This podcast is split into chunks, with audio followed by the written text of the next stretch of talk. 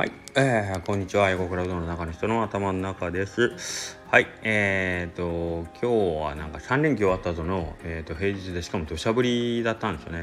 で、えー、あとこれはうちには全く関係ないと思うんですけど瀬戸原さんがね、えー、グランドオープンということでおめでとうございます、えー、朝からたくさんその瀬戸原さんに行ってる方々のその報告みたいなのがね SNS に上がってて「そらうちも暇になるわ」って言ってたけど 関係ないよ。瀬戸原さんに行くお客さんはうちにはそんなに関係ないよってこう全スタッフからあの集中放火を浴びましたけどはい。関係ありませんね暇なのは、えーと、うちの、えー、お店が暇だっていうだけの話で。はいえー、ということですけどもまああのー、まあ、これが普通の平常モードというかけどなんかね、あのー、スタッフの方もそのね連休とかでちょっと気が張ってる状態で今日なんか別にそんなに暇だったわけではないはずなんですけどなんか暇というかその体に余裕があるなという雰囲気体と気持ちに余裕があるなという雰囲気なんかちゃかちゃかいろんな仕事をしてくれてましてね久しぶりにかりんとうを作ったりしてくれてましたね。はい、あと一つえー、っとまあこれはやっぱ言わん方がいいかななんかまあちょっと一つ面白い企画を今立ち上げててそれをちょっとあのー 準備というかそれを作り上げるっていう作業を今日してて、まあ、僕もなかなか楽しんでやってたけどこれは非常に僕楽しみですね。あのまだできたら皆さんにご報告しますけれども。久しぶりにちょっと面白いものができるかなという感じですね。はい。楽しみにしてください。えー、っと何やったかな？はい。でえー、っと最近なんかねあのー、まあいろんなおでん屋さんのとの交流しててえーとまあ、よそのうどん屋さんがうちのお店来てくれたりもしてますしで逆に僕が他のうどん屋さん行ったりして「えー、あ今日今日もそうそう思い出して久しぶりに、あのー、うちの一番近所のうどん屋さんになるんですけど山盛りうどんさんに久しぶりに行けてですねやっぱ美味しかったですね。いつも閉店間際で申し訳ないなと思う時間に行くんですけど、えーと、今日も最後ほんま最後最後ラスト閉店5分前ぐらいに行ったんで最後1個だけあるよみたいな感じで1個か2個だけあるよって食べさせてもらったんですけど美味しくてもうそこ、まあ、大将とおかみさんがすごい人でね僕山森さんすごい大好きなんですけどほんと長いこと行けてなくて多分2ヶ月ぐらい行けてなかったんじゃないかな。はい。なんかあの多分おかみさんとかはもう忙しそうにしてるからねっていう今日もちょっと言ってくれてたけどまああのそういう そういうもんなんかねタイミングが本当に合わなかったんですよね。一回行ったけども玉切れでしまったりしてなんか大将もそのこと覚えててくれて「ごめんね」とかなんか言ってくれましたけど「はいいえいえそんなことないです。そんなことないですよ」とか言って。はい、で、えーとまあ、そうやってね交流とか行き来するんですけどあのー、なんかその移動距離ってあのー、やっぱりなんかその時間がかかるし、まあ、当然時間かかるってことは体力もね車いくら車の移動とはいえ体力も使うことなので、あのー、やっぱりちょっと一手間二手間なんですよね。わざわざ行くっていうそのわざわざの部分があの大事かなと思ってそのわざわ前もまあこの話しましたねそのわざわざの部分にえっ、と言葉にはあの伝わらないけどいろんな気持ちが多分乗っかってくるんですよね。来てもらう方にしてもわざわざ来てくれた特にあの距離が遠ければ遠いほどそれだけの時間と労力を使って来てくれたっていうことにはその単単にその商品うちの何て言うかねまあ飲食してくれたとしたらその飲食代のお金以上のものを何かその人からもらったなという感じをしますよね。はい、だから逆に僕があねちょっと遠いところに行った時には多分そこの大将たちも「すいません忙しいのに来てもらって」とか言ってもらったりしてこっちからしたらね本当に食べたくて行ってるだけなんだけどなんかそういう風に言ってもらったりしてなんかそのわざわざの部分ですよね。これってね、えーと、昨日か一昨日ぐらいのその隙間が大事っていう話を僕したかと思うんですけどもそれのちょっと逆のパターンとしてその今どんどんそのわざわざの部分をなくそうなくそうとする世の中の動きにいってるでしょ？えーと、買い物は、えーと、部屋の中でもしくはもうスマホから一つワンクリックするだけで商品が、えーまあ、注文して自分のとこまで届けてくれるっていう方式でそのわざわざ買いに行くこともないしえー、っとなんかな？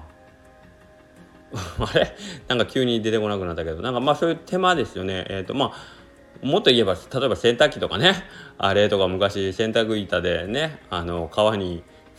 川に洗いに行くってことないか、まあ、水道やったとしても、まあ、井戸水を汲んでとかねそういうそういういろんな井戸水が水道になり水道で、まあ、手で洗ってた洗濯板が、まあ、全自動の洗濯機になりということでそのわざわざの部分が全部あのー、簡単に、えー、簡潔に、えーまあ、自分でする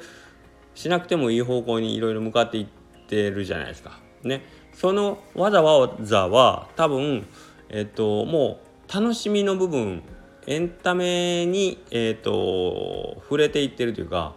今無理にそれしなくても、えー、もっと楽な方法で同じ結果だけをね結果だけを手に入れようとしたら同じ、えーと、なんていうのその工程を省いて、えーと、結果を手に入れられることって多くなってるですよね。はい、そこをわざわざその自分の体や時間やお金を使ってやるというっていうことはそこのわざわざの部分になんか楽しみを生み出してくれてる人たちがいたりもしくは逆に、えーとその商品を売るとか買うとかの場合は売る側がそのわざわざを楽しんでくださいよって、えーとまあ、提案したりする必要があるってことですよね。はい、で、えー、飲食っていうのはまあ今のところまだわざわざその場に行って食べることに価値があるからまだそのわざわざをお客様が負担し負担してというかまああのね、あの特にその問題なくというか受け入れてくれて、えーと、お店に来て食べてくれてるというところですね。これが将来的にはひょっとしたらお店によっても、えーと、店と全く同じ味のものが、えー、すぐに手に入るようになったりするんですかね分かんないけどまあ種類となったとしてもそれでもやっぱり本当にそのお店に行って食べたいって思ってもらえるわざわざを僕らは何か作らないといけないかなとかっていうことをね思いますよね。だからそこに向けて、えー、今僕らというかまあそのお店に行く楽しさをうんあの伝えたいなと思っててスタンプラリーとかもまあその一環になるんでしょうけど、まあ、そこまで深く考えてっていうわけではないんですけどもねえー、とけどスタンプラリーっていうのもわざわざいろんなお店楽しまなくてもいいじゃないって思われる方いらっしゃるもう食事を本当に、えーと、自分の空腹を満たすためだけと割り切れば別にね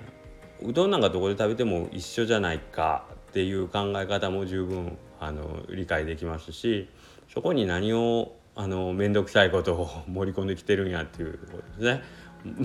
もっと言ったらうどん食うだけでよかろうになぜ大久保じゃ関越王に行かねえかんのやっていうとことかね。なんかそういうあの無駄を愛する感じ、うん、わざわざを楽しむ。それってやっぱり豊かな人生ってことですよね。前前も同じ話しましたね。はい、そこをえー、前向きに取り組んでいけるっていうのは、えーと自分の人生に幅が出たり広がりが出たりして。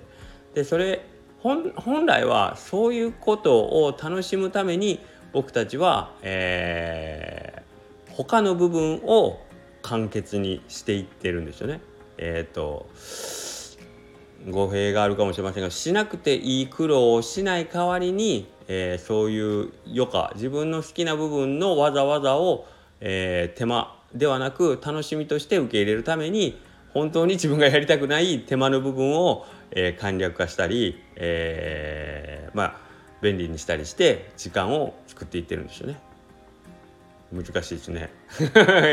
口で言うとね僕もなんか喋りながらなんか組み立てていってるからようわからないようになってますけどはい。なのでそのまあ今までの長いあの人間の営みの中で培ってきた、まあ、文明という名のねあのその便利な生活ですよね、はい、その便利な生活によって生み出された、えー、自分自身が豊かになるための時間を有効活用する方法として無駄なこと俗に言う無駄なこと非生産的と言われているような取り組みに、えー、思いっきりあの思いっきり楽しむというね、はい。はい、それがそれこそが豊かな人生というね。何を言ってるんでしょうか例によって。不思議なこと言ってますね。はい。っていうことをなんかね最近思いますね。だからえっ、とまあこういうプロジェクトとして僕のために、えー、誰かがわざわざ何かをしてくれてたりえ、ー、とまあ物の移動ですよね。移動して何かを持ってきてくれたり何かを持って行ったりしてくれること。をそれがどんだけ、えーと、ありがたいことなのかっていうことに、えーとまあ、気が付くついてる人は気が付いてるしまあ無自覚な人は無自覚でいるかもしれないけどやっぱりそこに目を向けることで自分の時間も大事にできるし人の時間も大事にできるというか人の人生も大切にできる人間でありたいなと思いますね。なんかこううんなんていうかね与えられてばっかりのえっ、ー、と人生ではなんか結局広がりがないというかね自分からこう人に与えていって帰ってくるそのあた、えーと、ギブアンドテイクの